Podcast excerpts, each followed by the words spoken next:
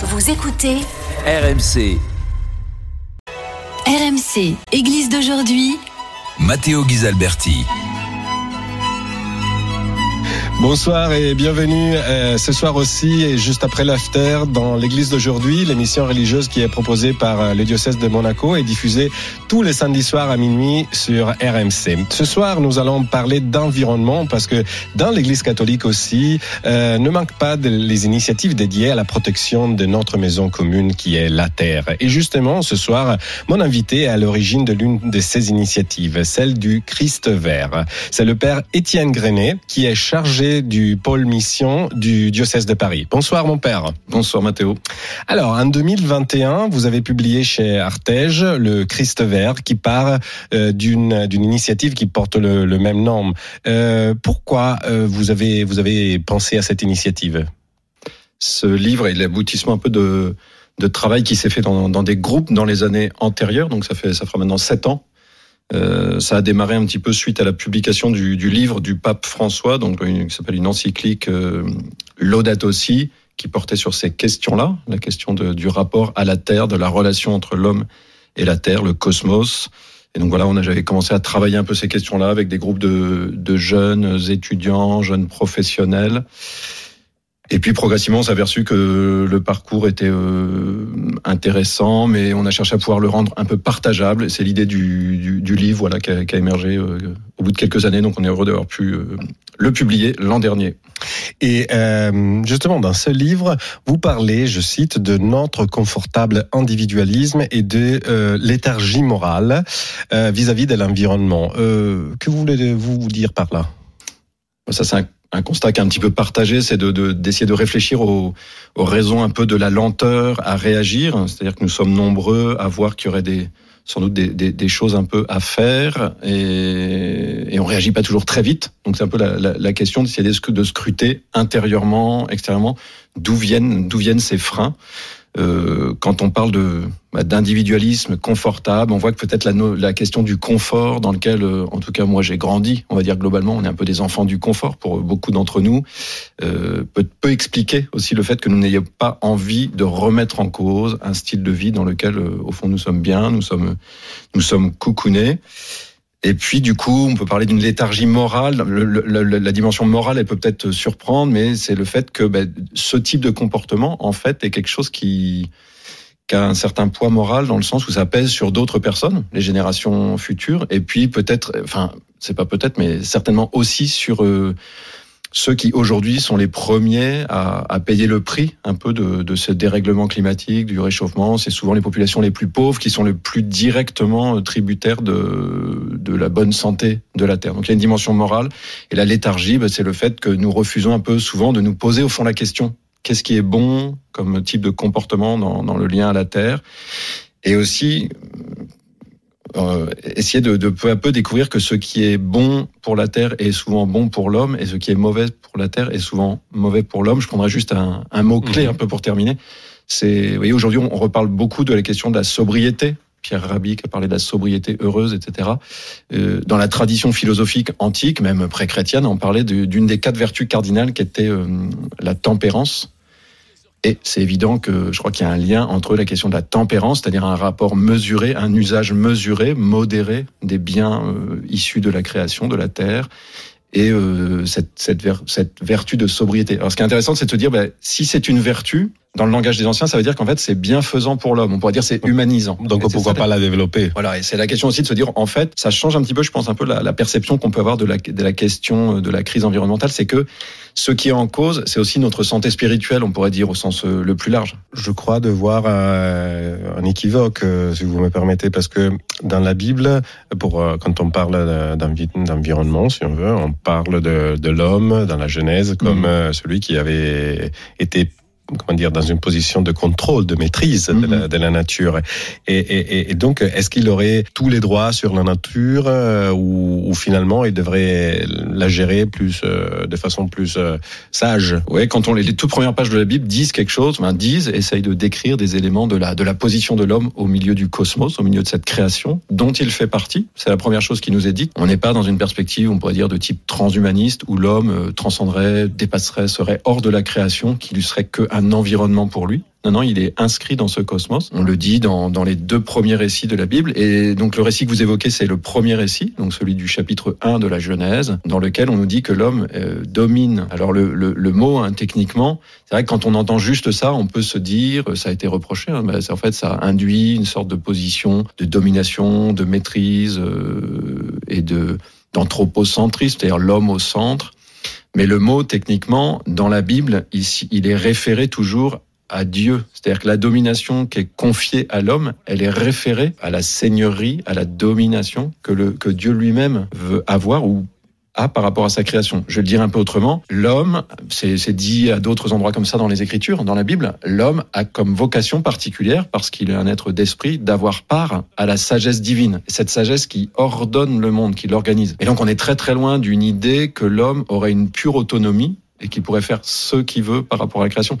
Et donc l'homme, il a une position un peu intermédiaire où il, il, reçoit une certaine liberté, il est libre de ses actes, il a une mission pour transformer la terre et lui faire porter son fruit, conformément, on pourrait dire, à la vocation de la terre et donc aussi sa vocation qui est de durer. Alors ça, c'est quelque chose qui est dit aussi dans, autrement dans le deuxième récit. C'est peut-être plus simple pour nous de l'entendre. Dans, le, dans le deuxième récit, donc le chapitre 2. Toujours de la Genèse. Toujours de la Genèse. On redit les choses un peu autrement. On va dire, eh bien, l'homme, Dieu mit l'homme au milieu du jardin pour le cultiver et le garder. Donc. Et donc, il y a un équilibre entre je dois cultiver le jardin, donc lui faire porter un fruit. Sans en abuser. Tout en, en, en faisant que pour la génération d'après, eh bien, il est toujours viable et il peut toujours porter du fruit. Donc il y a vraiment cet équilibre qui est présent dans, dans la vocation, la vision un peu originelle de l'homme. Toujours en parlant de création, euh, voilà, à votre avis, vous êtes un homme d'église, est-ce qu'il y a une différence entre le, le, le concept de création, euh, dont parlait d'ailleurs euh, Saint François d'Assise euh, dans le, le, vrai, entre guillemets, euh, Laudato aussi, mm -hmm. donc le cantique de créature qu'il avait, qu'il a écrit en 1200 et quelque, quelque chose, je ne me rappelle plus exactement l'année, mais et, et le concept d'environnement qu'on a qu'on qu cite souvent dans les médias, dans, dans la société, etc. Alors j'ai pas, je suis pas spécialiste de, de, de l'étymologie du ou de l'émergence du concept d'environnement, mais on, on, voit bien que c'est un concept qui est plus directement centré sur l'homme. Mmh. Il, il, parle de ce qui est autour de l'homme, référé à l'homme. La notion de création, c'est un concept qui est d'abord référé à Dieu, qui est créateur. C'est-à-dire dans un cas le sujet de référence c'est l'homme, dans l'autre le, le le sujet c'est Dieu. Et par ailleurs l'environnement ne dit pas grand chose du contenu, on pourrait dire métaphysique, c'est-à-dire quelle est la puissance d'être qu'il y a dans, dans, dans, ce qui est autour de nous, alors que dans la notion de création, il y a bien aussi l'idée que les objets, les créatures qui sont autour de moi, les êtres qui sont autour de moi, proviennent eux aussi, on pourrait dire, ont aussi une origine qui est, qui est Dieu créateur. Donc d'emblée, on pourrait dire l'ensemble, avec la, la, notion de création, l'ensemble du réel, on pourrait dire, est comme marqué du sceau de, de la trace de son origine euh, qui est euh, le créateur, Dieu. Du point de vue euh, ecclésial, est-ce que polluer ou en tout cas ne pas prendre soin de, de l'environnement est une forme de péché à votre avis? Oui, ben on, le, le, le, pape François en parle comme ça. Il y a eu, il y a eu un petit peu des des préparations pour un peu ce, langage-là. On voit bien qu'à partir du moment où je réalise que les autres, les créatures euh, qui me sont confiées, dont j'ai une certaine, euh, un peu la charge, et avec lequel je suis aussi dans un, certain rapport euh, me mettent en relation avec Dieu ou viennent de Dieu, en fait, elles, elles me sont comme données par Dieu.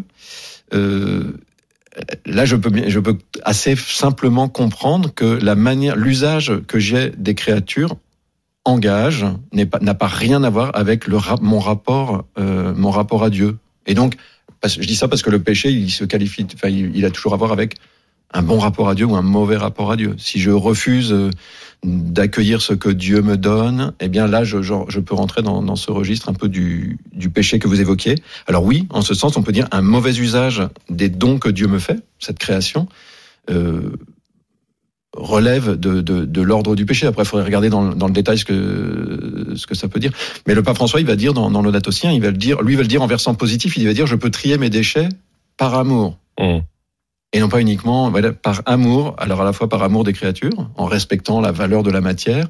Je peux trier mes déchets par amour aussi de mes frères, c'est-à-dire en, en, ayant conscience que en faisant ça, eh bien je je prends soin aussi des autres indirectement. C'est-à-dire que c'est pas c'est pas comme de faire l'aumône à quelqu'un ou de oui. rendre un service à quelqu'un directement, mais indirectement, de manière euh, médiate à travers une création. En fait, je, je, prends soin des autres et je peux être aussi un, un acte d'amour envers Dieu dans le sens où j'accueille en prenant soin de ou en prenant conscience de la valeur des, des créatures et trier ces déchets en fait ça peut accéder à ce niveau de conscience là conscience de la valeur des choses ça peut être fait par amour pour Dieu qui est qui est qui, qui est celui qui me donne toutes ces choses là pour revenir à votre à votre initiative et à votre livre Le Christ vert, vous, vous proposez un, un, approche euh, de groupe, disons collectif euh, à l'environnement.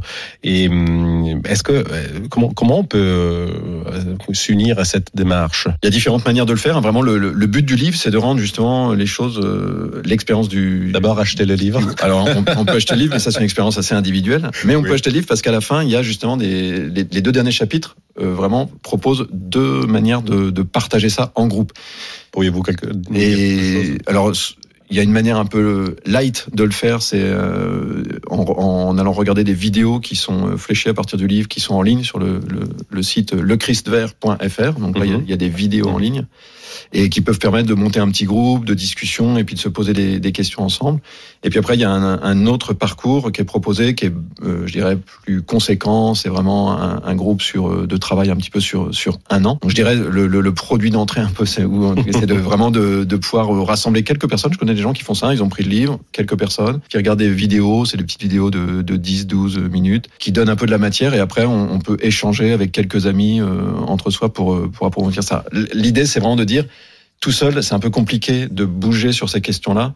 Et il est bon de, de, se mettre en mouvement ensemble parce que c'est aussi vraiment la question cruciale. En fait, c'est que voulons-nous pour demain quoi? Quelle société voulons-nous? Quel type de, de lien à la terre voulons-nous? Quel type de, de, de conscience sociale voulons-nous entre nous et pas uniquement moi tout seul parce que ce qui ce qui nous met largement dedans c'est un peu on revient au point de départ c'est quand même cette perspective très auto-centrée très individualiste du développement d'un développement personnel qui soit uniquement centré sur un peu un niveau de confort quoi matériel. Et la question du groupe c'est la question du nous c'est c'est quelque chose de plus politique quoi. C'est qu'est-ce que c'est qu'en fait on veut vivre comment voulons-nous vivre ensemble? Je vous remercie père Étienne Grenet. Je rappelle que vous êtes chargé du pôle mission du diocèse de Paris mais que vous êtes aussi l'auteur du Christ vert paru chez Artege. Euh, je vous remercie aussi pour euh, d'avoir suivi cette émission ce soir. Je vous donne rendez-vous à samedi prochain et je vous rappelle que vous pouvez retrouver cette émission en podcast et sur le site de RMC ou sur son app. Et je vous donne justement rendez-vous à samedi prochain après le after à minuit. Ciao. C'était Église d'aujourd'hui, une émission présentée par Matteo Ghisalberti, à retrouver sur l'application RMC et sur rmc.fr.